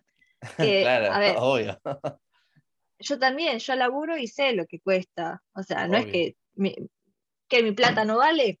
No, obvio. No, no, pero tenés razón. O sea, si vos también la, la laburás y te la ganás, o sea, y lo querés invitar, ¿por qué no hacerlo? Claro, y no, so- o sea, no solamente invitarlo, sino que cuando él dice, ah, yo pago, no, te doy la mitad, o sea, por mí no hay problema, yo sé que a vos también te cuesta esa plata, Obvio. o sea, no, no, sal- no cae del cielo, No, no, todos totalmente. laburamos, pero esa es nuestra cultura, Mirá, qué, es qué- argentina. qué loco, ¿no? Porque es como que eso para nosotros quedó muy antiguo, pero bueno, uno nunca sabe en otros lugares del mundo cómo es y parece que en Rusia sigue muy, muy chapado a la antigua, por así decirlo. Hay muchas cosas que están chapadas a la antigua, como por ejemplo casarse. Nosotros en Argentina decir me caso es como, wow, ¿te estás casando? Sí, O sí, sea, ni siquiera, yo, yo, me- yo me casé cuando tenía 23. Imagínate lo que fue eso para, para mis amigos. claro. Wow. 23 años y yo me estaba casando. Sí. Me igual que te también, embarazaste. no, no, pero pará, también igual pongamos un contexto que vos también tenías otras necesidades de casamiento, no era solamente, que está bien, a ver, el deseo también lo tenías, pero bueno, también eso te ayudaba a muchas otras cosas, que por ahí casarte te hubieras casado más adelante, pero bueno, hubo, hubo cosas en el que Claro. hicieron que te tuvieras que casar. Sí, sí, sí. Igual yo, claro, como vos decís, yo no lo veo como me tuve que casar, es como, bueno, surgió la, surgió la, la necesidad momento, claro, y la oportunidad y es como, bueno, dale, hagámoslo ahora. Si total tarde o temprano igual lo vimos a hacer. claro, totalmente, sí, ¿Por qué es que es esperar? No, totalmente, Sí, sí, sí, tenemos más pro que contra claro, obvio. Entonces, pará, vos te casaste a los 23 y ahí me comentás que es normal esa edad para ellos. Es normal casarse a los 18. Wow. 19. Hay chicas que a los 19, o sea, terminan el colegio y se casan y tienen hijos a los 20, 21. O sea, ya, yo tengo ahora 20, ay, ¿cuántos tengo? 26. O sea, para ellos tener 26 y no tener hijos es como, wow, o sea, como que se te está yendo la... La vida. edad. O sea, ¿qué haces? Claro, claro, incluso, incluso lo, la, la familia de Rusten siempre te dicen, ay, ¿para cuándo los hijos? Y vos te quedás como, Sí, bueno, bueno, dame un tiempo ¿Qué? más. Dame un tiempo más y después llegarán. claro, déjame vivir mi vida, Claro, Antes de- de totalmente. generar otra. Es verdad. Em, pero para, te hago una, somos una otra pregunta de. generación también. Claro, pero para, te hago, te hago una pregunta de, de, de chusma. O sea, vos me comentás que para ellos a los 18, 19, cuando salen del colegio, se casan. ¿Sigue existiendo eso de casarse eh, por arreglo, por así llamarlo? ¿O no? Eso como que ahí ya, ha cambiado también. No, no, eso, eso es de China. Ah, ok, ok. Bien. Ahí ya, allá nos vamos para China. En China sí están lo- los casamientos por arreglo, que son ilegales, pero igual lo hacen. Ok. Incluso, incluso el, el hombre tiene que pagar eh, yuanes, es que es la moneda de China, tiene que pagar Sí. no sé cuántos, 50 mil yuanes, o, o por lo menos tiene que tener esa plata Sí. en la cuenta bancaria para que los padres aprueben que, que vos te cases con su hija. Uf, qué duro, qué, qué, buah, otra cultura, claramente, otra cultura. Otra cultura, pero sí. también, también porque es porque en China eh, hay el doble de cantidad de hombres que de mujeres. Claro, Entonces las mujeres, pueden o sea, los hombres se pelean por las mujeres. Y lo, Claro. eh, claro, la, la mujer o los padres de las mujeres quieren que el, el esposo sea rico, tenga lo los fondos suficientes para mantener a su hija. Claro, sí, y a la futura familia, obviamente.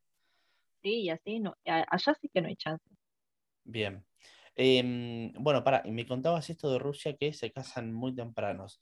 Y a vos, que me decías que te pregunta siempre tu familia de, de- de tu esposo el tema de los hijos y demás, ¿cómo, cómo lo tomás? ¿Lo- ¿Te sentís presión con eso o ya te relajás porque, bueno, sabes que son así? ¿O cómo, cómo a vos te No, chocó eso? Eh, al, prin- al principio no, al principio yo como me ponía a la defensiva. Ok, Es como, no, eh, somos, como, ¿cómo, cómo es que siempre respondía? Como que somos una generación diferente, o sea, nosotros tenemos otras prioridades que, que la Sí, familia. Nosotros queremos trabajar, queremos disfrutar, queremos viajar. eh, incluso la vida en el circo, que es también lo que les explicamos, no, no es fácil no, obvio. tener familia, tener hijos. Eh, entonces todo eso se lo tenía que explicar una y otra vez. Y ahora ya cuando me dicen, yo como que, ah, sí, sí, sí, ah, me olvido. Es como, Sí, ¿para qué sea, contestarles otra vez? Me lo van a seguir preguntando claro. toda la vida. eh, pero tenés ganas, en algún momento tenés ganas. Obvio, sí. Yo, eh, para ser sincera y contar algo de personal sobre mí, yo desde chiquita siempre tuve instinto materno. Desde, desde muy chica. Porque me parece que también fue porque tengo una hermana que es más chiquita, se llama Ara, chiquita, Bien. tiene 20 años ahora, pero yo siempre fui como la hermana mayor y, y un- y en parte como madre también, porque Claro. cuando ella era chiquita mi mamá y mi papá trabajaban todo el día y se quedaba con nosotros, o sea, la cuidábamos mi hermano mayor y yo, y éramos como la mamá y el papá de, de mi hermana. Sí, totalmente. Entonces yo siempre la, siempre tuve que cuidar de ella, incluso, otra detalle personal, incluso yo, mis pesadillas eran porque le pasaba algo a mi hermana y yo no la podía salvar o no la podía defender. Oh. Qué, qué, co- qué cosa, Así que- pero sí, tenés ganas, digamos. o sea, Imaginat- imagínate hasta qué punto, viste, tengo ese instinto. me imagino. Y eh, sé que, sé que ahora en este momento eh, no, no es momento de, de- de tener hijos porque estamos como en un momento de, de nuestra carrera profesional donde necesitamos poner toda nuestra energía en entrenamientos, en eh, hacer eh, nuestro departamento. Eh, tenemos que arreglarlo, ¿cómo se dice? Sí, como digo, Eh, ponerlo en forma y, y darle forma. Y aparte también otra Claro, cosa, porque tenemos eh, perdón, digo, vos también, ot- otra cosa, que te estás asentando en un país nuevo, que estás hace dos años, no estás hace, todo, no es que viviste toda tu vida, o sea, también No. e- e- es eso, ¿viste? O sea, sentarte, que realmente puedas eh, hacer cosas dentro del país, que vos te sientas a gusto, porque tener un hijo o una hija no, es fácil, no es fácil y es una decisión también que, que- que te cambia la vida. totalmente. Y, y yo lo sé muy bien, porque Sí, tengo no. ese instinto, tengo esas ganas y sé que, que en este momento no, no, no podrían convivir las dos cosas. Tal vez sí, tal vez sí, pero sería difícil. Sí, y no, como- no, obvio. Yo prefiero dejarlo como para más adelante, para estar más tranquila y poder dar el 100% de mí en, en, en- en ese proyecto, Claro. digámoslo así. Em, Ra, y vos que me contabas que en China no les gustaba mucho el tema del mate y eso, digamos, nuestras comidas y demás. ¿Cómo es eso en Rusia? Y también, obviamente, si, por ejemplo, los productos los puedes conseguir en el supermercado u, u online, obviamente, y si realmente te son caros cuando los conseguís o están en un precio relativamente bien. Eh, a los rusos sí les gusta el mate. Bien, Tengo, yo se, lo- se lo propone a, a, a mi esposo, a Rosen le encanta el mate. Qué bueno. qué Ah, bueno. tengo, a- tengo mis amigos que también son parte del grupo que también les gusta. El tema es que la yerba está muy cara acá. Claro, Imagínate que si vos compras eh, té, té común, te sale el, la cajita, sí, te saldrá 50, 60 rubles, Ah, es máximo cara. 70, 80. sí, sí. Eh, no, no, es barato, es barato. Ah, ¿es el, barato el eso? té, la ah, cajita del té, sí. ok. la cajita del té. Ahora, el paquete de yerba de un kilo te sale 1500 rubles. ¿Qué? Pero pará, 1500. 1500 ¿Qué es lo que gasto yo en, el supermercado? Claro, pero para 1500 en, en el supermercado la podés conseguir o la tenés que comprar online y te sale online 1500. No, me sale y online y en el, y en, y en el, en el mercado. Yo lo, lo puedo conseguir si voy a un, a un mercado de que venden eh, café y té. Puedo llegar a conseguirlo. Hay bueno. un paquete Sí, sí, de, Claro. de 500 gramos, te sale 900. Claro. Bueno, a ver, sí, eh, es carísimo, la realidad es que es carísimo, pero por lo menos lo bueno es que si querés lo podés conseguir. No es que no lo conseguís Claro. tampoco, eso está bueno también. Yo me compro una yerba, ponerle cada dos meses y me tomo un mate por semana. Claro, un mate que da muerte de obispo, más o menos. Claro. Es que sí, es, es darse el gusto. Tomar mate acá es, es darte un gusto. Claro. Eh, pero sí, y para ¿y el dulce de leche y eso? ¿O algún alfajor? No, no lo consigo. Nada, eso si, consigo. si lo intenté. tiene que ser online o no tampoco. Pero dul- dulce de leche argentino no, no consigo. Puede ser online, pero también te sale carísimo. Bien, eh, que, que no he probado, porque sí que lo busqué, busqué conseguir alfajores y dulce de leche, pero no. Lo que sí hay es la leche condensada, sí, eh, preparada. Viste que si vos pones la leche condensada a, a baño María y lo dejas ahí por dos horas más o menos, se hace dulce de leche. Claro. Ah, bueno, ¿haces eso?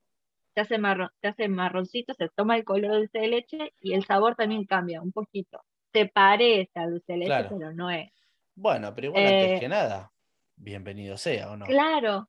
Bueno, en Rusia, en Rusia vos puedes comprar las dos cosas. eh, la leche condensada y el, la leche condensada con sabor a dulce de leche. Claro. Entonces yo compro ese, que no es dulce de leche, pero es muy parecido. Obvio. Entonces a- a- así me sacó las ganas de dulce de leche. Qué bueno, qué bueno. Bueno, qué bueno que, que lo puedas conseguir, que eso es importante. Igualmente, es verdad que hoy online uno puede conseguir todo, pero yo como siempre, siempre le digo y, y todos me dicen lo mismo, que es verdad que nosotros, tanto el mate como me decías, bueno, el dulce de leche, cuando vos tenés, vas a pensar dos veces para qué lo vas a usar, porque no tenés el almacén a la vuelta de tu casa que lo puedes ir a comprar, sino que sale carísimo y a veces por ahí ni lo conseguís. Entonces lo pensás más de una vez a ver si realmente lo vas a usar y cuánto y cuánto lo vas a usar. Exactamente. Yo creo que si me consigo un dulce de leche, creo que, no sé, lo usaría solamente para... Ah, con los panqueques. Así, te lo, te lo firmo acá. Si me hago unos panqueques, lo, ahí voy a usar dulce de leche. Qué rico, qué rico.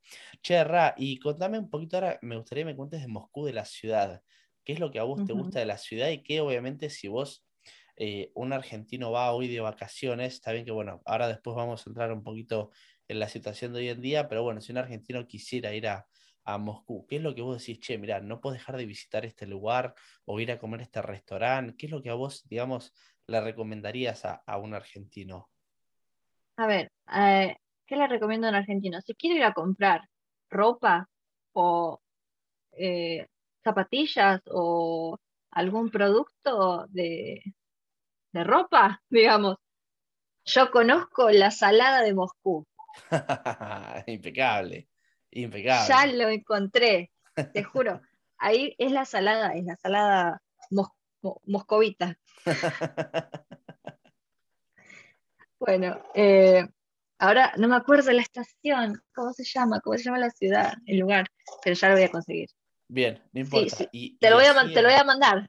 Dale, y, y- y Eh, lo ponemos a lo último, pero y en cuanto Sí. a edificios y digamos El lugares y demás, Kremlin, la Plaza Roja, bien, la Plaza Roja. Y ahí eh, tenés, es inmensa eh, lo que es eh, la Plaza Roja con el, ¿cómo se llama? Está el mausoleo de, de Lenin bien. ahí, que todavía no lo Impecable, o sea, visité. Bueno, y, pero y es- digamos y es gratis, infaltable. No, no se puede no visitar. infaltable. Totalmente. Claro que no. Un detalle sobre Lenin. Cada ciudad que visité de Rusia tiene una estatua gigante de Lenin, Wow. ¿Sabes a qué se debe eso o no? que está, que, está, que está parado así, como con la mano así. Todas las estatuas son iguales. Es como, vamos hacia adelante. ¿Y, y sabes por qué está eso o no? Lenin fue uno de los eh, impulsores de la economía de la Unión Soviética. Bien, y fue un genio de la publicidad. correcto. Es correcto. La publicidad de la Unión Soviética que hizo Lenin es increíble.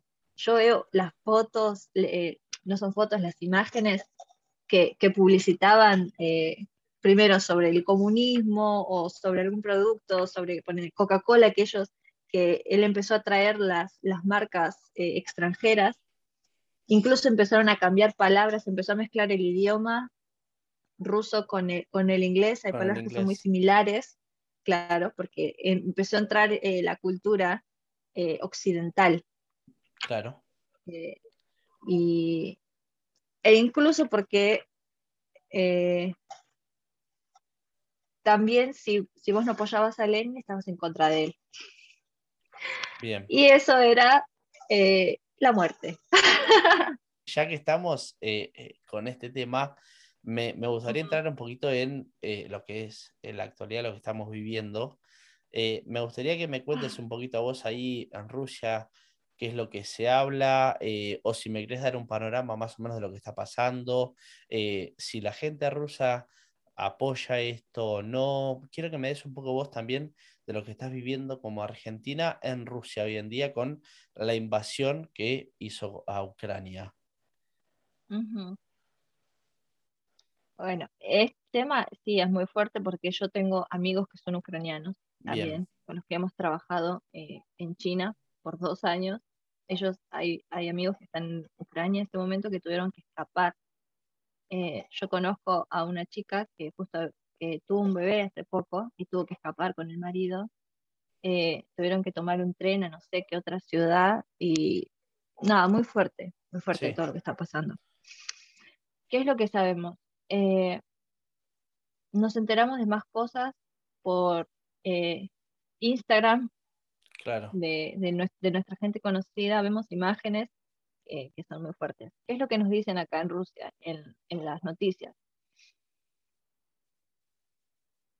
Que Rusia respondió a, ¿cómo decirlo? A las amenazas que les estaba haciendo la OTAN eh, con instalar bases militares en las fronteras de Ucrania con Rusia. Con Rusia, ok. Ajá. ¿Qué, o sea, ¿cómo se entiende esto? La OTAN tiene bases militares con las que, si quiere, puede atacar a Rusia con misiles y ese misil desde esa base militar hasta Moscú duran 15 minutos en llegar. Bien. En esos 15 minutos, Moscú puede activar las defensas y bloquearlos. Se puede defender. Ahora, si las bases están en las fronteras con Ucrania, dura 5 minutos en llegar a, Moscú. Y Rusia no tiene tiempo de defenderse. Ok, bien. Entonces, en el pedido de Ucrania que, que de entrar a la OTAN, Rusia le dijo, no, no lo hagas porque eh, nos estarías como traicionando. Sí, sí. Porque lo único que van a hacer es poner las bases militares ahí para atacarnos, para, atacar. para controlarlos, controlarlos, no para atacar, sino para decir, no juegues con nosotros porque sí. tienen eso ahí. Mi pregunta es, ¿eso es lo que les dicen a ustedes en las noticias? Eh, sí, eso es la información que nosotros tenemos del por qué eh, el gobierno ruso eh, está haciendo lo que hace. Claro, que ellos no, que Rusia no lo considera como una invasión, sino como una defensa del territorio ruso, porque ellos se proclamaron así. Esas dos, esas dos provincias se proclamaron eh, pro-rusas eh, y estaban enfrentadas con Kiev, con el gobierno ucraniano. Entonces, si ellos atacan a estas dos provincias, es como atacar a Rusia. Entonces, Rusia mandó la fuerza militar a estas dos provincias para defenderlas. Claro. Y, y ahí es cuando eh, todo Occidente está diciendo que están invadiendo Ucrania. Bien. E incluso el gobierno ruso estaba en contra de la invasión. Siempre hace, como, como bien decías, hace ocho años que Rusia está intentando negociar esta situación eh, y es como ellos, no sé por qué, no sé por qué se piensa o se considera que eh, Rusia está feliz de, esta situación, o que están festejando, que están atacando a su, a su país vecino porque son, o o están felices de atacar a sus hermanos.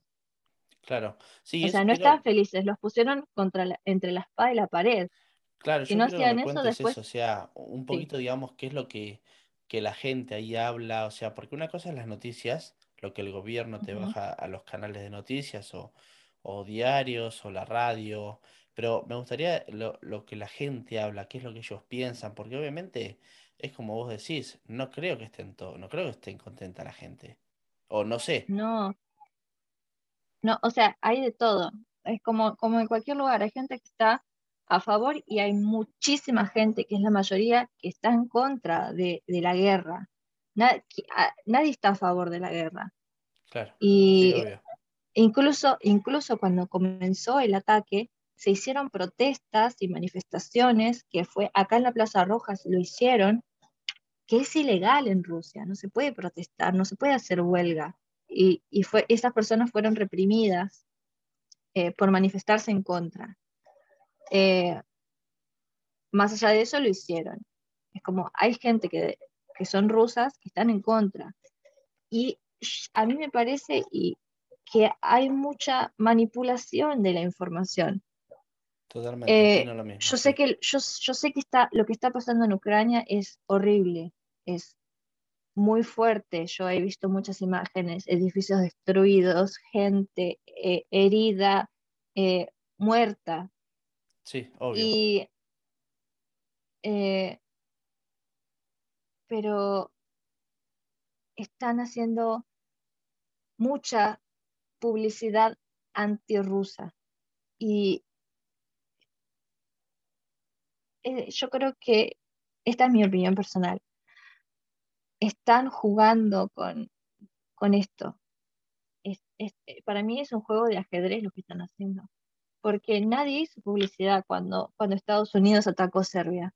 Nadie hizo publicidad de, de pobre la gente que, Estados Unidos bombardea en otros países y, nadie dice nada, nadie habla de eso. ¿Por qué, por, qué ahora todo el mundo reacciona a esta situación? Otra vez lo voy a decir, no estoy a favor, pero están, es, es todo a propósito. No, no es al azar que todo el mundo esté hablando de esto. Y ahora los están bloqueando porque, ¿qué? porque Rusia es una potencia mundial. Y ahora lo, ¿qué es lo que están haciendo? Los están sancionando, les, eh, eh, nos, están, nos bloquearon Facebook, Instagram, yo no puedo usar ni Facebook, ni Instagram, ni Netflix sin VPN ahora. Claro, sí, sí. Están, están cerrando marcas eh, estadounidenses en Rusia como... ayer fue que cerró McDonald's, Coca-Cola, o hoy a la mañana fueron que cerraron. Coca-Cola. Claro, McDonald's también eh, ayer. Y bueno, hoy fuimos al shopping y McDonald's estaba abierto, ¿eh? Ah, Nosotros fuimos al ah. shopping y McDonald's estaba abierto. Ah, Ah, mira, pensé que, ah, pensé que había visto la, eh, en las noticias que lo habían cerrado, pero bueno, sí, no importa, Es no va al caso. es que sí, en las noticias nosotros también. Nosotros también leímos que Nike, Adidas, McDonald's iban a cerrar y nosotros fuimos al shopping y Starbucks estaba abierto, McDonald's está abierto, Adidas, Nike, como si nada. Y es como, también esto, yo tenía, yo tengo compañeras del circo que decían, no, va a cerrar Nike, vamos a comprarle unas zapatillas. O sea, ¿de qué me estás hablando? Es pura publicidad. Sí, no, obvio. O sea, vamos a decir que vamos a cerrar y toda la gente viene y nos compra los, los, últimos productos de, que vas a tener en tu vida. De stock. No, igualmente también digo, eh, cómo, cómo por ahí la gente piensa en, estás en el medio de una guerra o que se puede llegar a generar una guerra muy grande que como decimos todos, la verdad que estamos en 2022, me parece que una guerra hoy en día no debería pasar, no tiene que pasar, eh, que, digamos esto tiene que parar, no puede seguir así, pero digo, pensando en la cabeza de la gente como diciendo, che, Nike va a cerrar, Adidas va a cerrar y pensar, bueno, vamos a comprar porque nos va a cerrar en vez de decir, che, que esto se termine para que no pase, ¿no? Porque me voy a quedar sin la última zapatilla, ¿entendés? O sea, eh, me, me, choca un poco cómo es la cabeza por ahí de, lo que piensa la gente, que es muy loco eso, ¿viste? Es, muy loco. Sí, sí, sí. Yo también opino lo mismo. es como yo también me quedé como, bueno, a ver, si cierra, cierra. Y, yo me pongo a pensar más en la gente que se va a quedar sin trabajo que en hoy me voy a comprar la última hamburguesa de McDonald's. Totalmente, totalmente. Che, Ra, y ahí, em, porque viste que en las, en las noticias, o por lo menos acá el Reino Unido y el resto del mundo, por ahí llega de que eh, cuando en los canales de noticias acá hacen entrevistas con funcionarios públicos rusos y demás, ellos siempre sostienen de que el que en realidad puede llegar a evitar la guerra es Ucrania, porque supuestamente ellos son los causantes de que, o sea, gracias a Ucrania, Rusia esté invadiendo. O sea, ese, digamos, es la, em, como el speech o eh, la excusa que tienen de la, la, invasión que hicieron. ¿Qué es lo que se habla ahí entre ustedes, entre, entre la gente, el pueblo, digamos? ¿Se dice que realmente se puede evitar esta guerra, que Ucrania es lo que, lo que, lo que la va a impedir porque tienen que parar? ¿Cómo, ¿Cómo tratan ese tema de a ver qué va a pasar, quién va a parar, cuándo? No, realmente nosotros intentamos no hablar del tema. Ok. Esa es la realidad, porque hay muchas opiniones que están diferidas eh, y así como te digo, nosotros tenemos muchos amigos que son de Ucrania y, y la están pasando muy mal. Y si vos decís algo que los puede llegar a herir a ellos, es, es preferible no, no decirlo, no hablarlo. Bien. ¿Qué es lo que se dice acá? Eh, más allá de, de los que pueden evitar la guerra, en realidad son los países de Occidente que, que se están metiendo en un lugar que, que, que no deberían meterse porque en realidad es un problema entre Rusia y Ucrania. Sí, sí, a ver. eh, Es, ah, es como, es, es muy difícil sí, porque, es muy complicado, eh, totalmente, es muy complicado. porque es, es- es lo, es lo- es lo- es lo mismo que vos, a ver, trasladémoslo a Argentina. Es como si dos provincias de Uruguay digan, no, so- nosotros somos de Argentina. Y, y venga Argentina y, la, y trata de, de- de defender esas dos provincias y bueno, Sí, sí, es sí. lo mismo. Pasa Uruguay que, son, es, es, claro, es como son, son hermanos también. Claro, es verdad. Pasa que yo creo que también hay una realidad que justamente Rusia como, como potencia mundial, que digamos militarmente Rusia es una gran potencia, eh, Ucrania siempre ha pedido eh, ser parte de la Unión Europea, ¿verdad? Entonces, ¿qué pasa? Sí, Si, como a esto que hablábamos hace un rato, si Ucrania se, era parte de la Unión Europea, Rusia ahí el control que ellos quisieran tener lo pierden.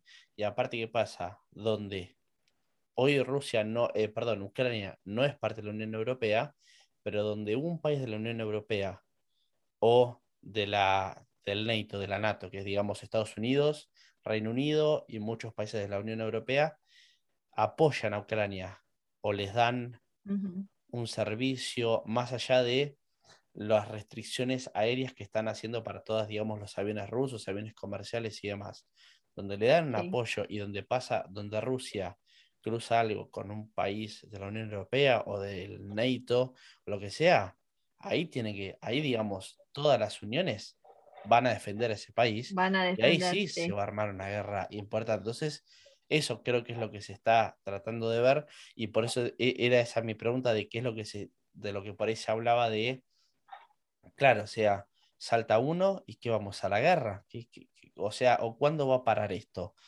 Mi otra consulta era, ustedes, vos hoy, Ra, vos hoy haces tu vida normal o hay algunas cosas que por ahí no sé, colegios los están haciendo por Zoom por a ver si hay alguna bomba, hay una amenaza o, o digamos, sos en la vida normal. ¿Cómo es hoy en día ahí en Ucrania? Em, en Rusia, perdón.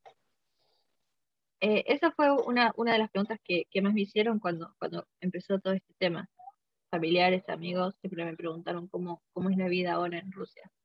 Eh, yo en este momento estoy en Moscú y en Moscú la vida es normal, cotidiana, como, como siempre, o sea, no hay ninguna restricción. Cuando suena la alarma, pero es falsa, ¿viste? Y hacen todo el, camino para, para, para salir como si hubiera ponerle una bomba, para, para aprender a cómo evacuar un lugar cuando hay una emergencia. Eso, eso. Sí, eso lo, lo van a hacer pronto. Ya nos avisaron, ponele en el circo, que a un día de estos vamos, vamos a, a- a escuchar la alarma y vamos a evacuar el edificio. Nos van a mostrar las salidas, cómo salir rápido Bien. y para estar a salvo, o cómo mm, meterse a- en los bajos niveles, que es la zona más segura, Sí, ok, sí. en subsuelo, sí, sí. ¿Y, y vos cómo estás? ¿Cómo te sentís hoy? Eh,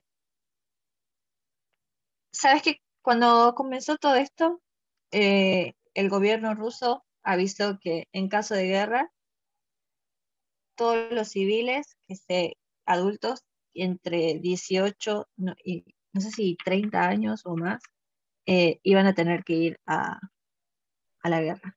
Ok. Sí, Entonces, como digamos, como en está ese- eh, Ucrania hoy. Claro, entonces yo en ese momento me puse a pensar, ¿qué pasa si otra vez me tengo que separar de mi Claro. esposo y encima por una situación así? Sí, que se ¿qué va a la hago? guerra. Claro. ¿Qué hago?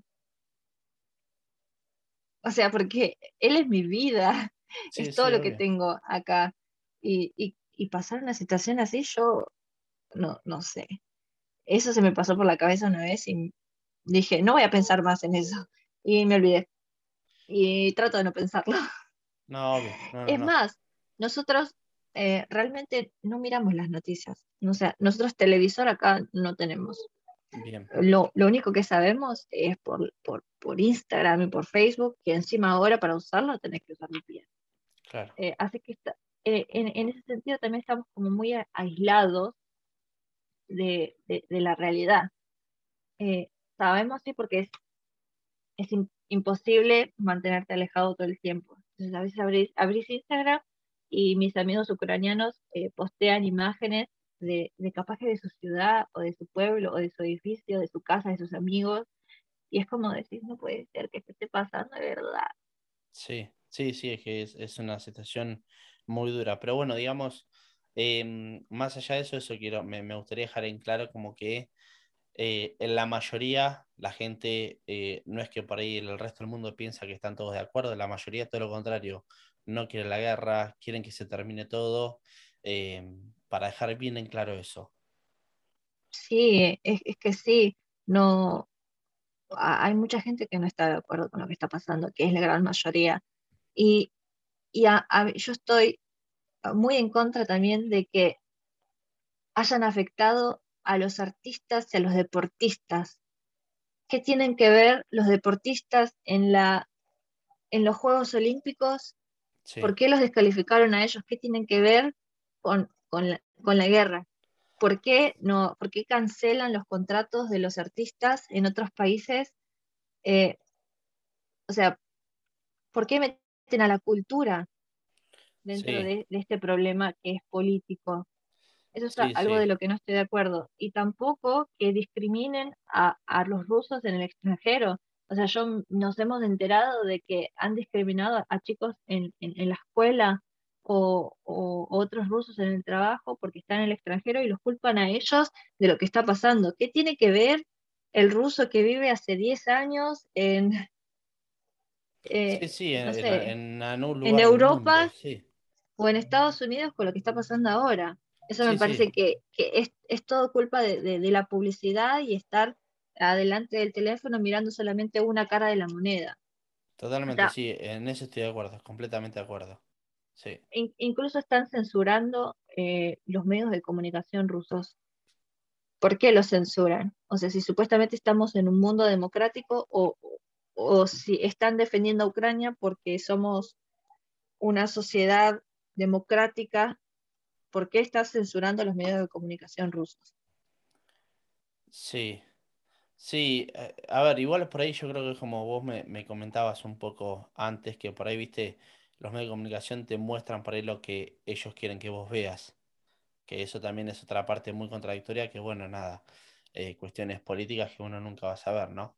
Pero es verdad Claro, que pero no eso deberían censurarlos, es, es verdad lo que decís vos. no, no, de- no, porque, o sea, en, en- en- en todo caso queda en vos qué es lo que vos querés creer, qué es lo que vos querés escuchar, qué es lo que vos querés ver. A- acá nadie del occidente, nadie está decidiendo qué ver o qué escuchar, solamente le están mostrando lo que ellos quieren mostrar. Sí, E totalmente. incluso hay- eh, está la página de Instagram que es Sputnik Mundo, que es eh, controlado por Rusia, eh, que también los están censurando. Bien. Y ellos están tratando de, de dar su información y, y no pueden. Sí. Sí, eh, son creo que tiempos complicados, momento muy complicado que eh, seguramente y ojalá pase rápido y pronto y no pase nada grave. Eh, pero bueno, Ra, te quiero agradecer un montón por tu tiempo. Eh, mil gracias por todo. ¿Te gustaría dejar, por si alguno te quiere contactar, eh, cuestiones de circo, lo que sea, que uno nunca sabe a quién eh, vamos a poder ver tu Instagram, que te quieran contactar o seguir? Sí, obvio. Mi Instagram es Rayen Elunei. Perfecto. Y así me pueden Eh, encontrar en Instagram, en Facebook y en todos lados. Rayen en Elunei. cualquier lugar. Eh, pero bueno, Ra, de verdad, te agradezco muchísimo por tu tiempo. Te deseo lo mejor para todo lo que queda del año, con vos, tu esposo, y que bueno, que sea leve por allá, obviamente. Y cualquier cosa que necesites, nada, acá estamos. Gracias. Y gracias a eh, Agustín también por, por dar este espacio eh, de, de comunicación también. Yo también me pude expresar eh, en lo que pienso y lo que siento y, y ojalá que, que a alguien le sirva y también Obvio, es quedamos que- en contacto. Obvio, es, es- es la idea. Acá la idea no es eh, ni estamos de, ni de un lado ni del otro, sino que obviamente cada uno expresa su opinión y obviamente vos podés decir lo que querés porque como eh, por ahí esto de nuestra generación, viste que no somos, tratamos de no ser un medio tradicional y de por ahí de, llevar algo a la gente que le queremos mostrar solamente una parte acá. Todos pensamos lo que, lo que queremos y lo decimos sin ningún problema y porque uno piense otra cosa y otro piense, perdón, porque uno piense una cosa y otro piense otra, no tenemos por qué estar peleados o, o- o lo que sea. La verdad que eso a mí me, parece muy mal, pero sí, más que nada por eso, pero de verdad, te, te agradezco muchísimo, en serio. Gracias a vos. Que tengas unas muy buenas tardes y nada, un muy buen resto de año. Gracias. Adiós. Nos vemos. Ahí pasó Rayen desde Moscú, Rusia, por el capítulo número 2 de la tercera temporada de Argentinos Mundiales. Espero que les haya gustado y nos vemos la próxima. Chao. Escuchaste Argentinos Mundiales, un podcast producido y conducido por Agustín de Felito. Si te gustó, hace clic en la opción seguir y te esperamos en el próximo capítulo.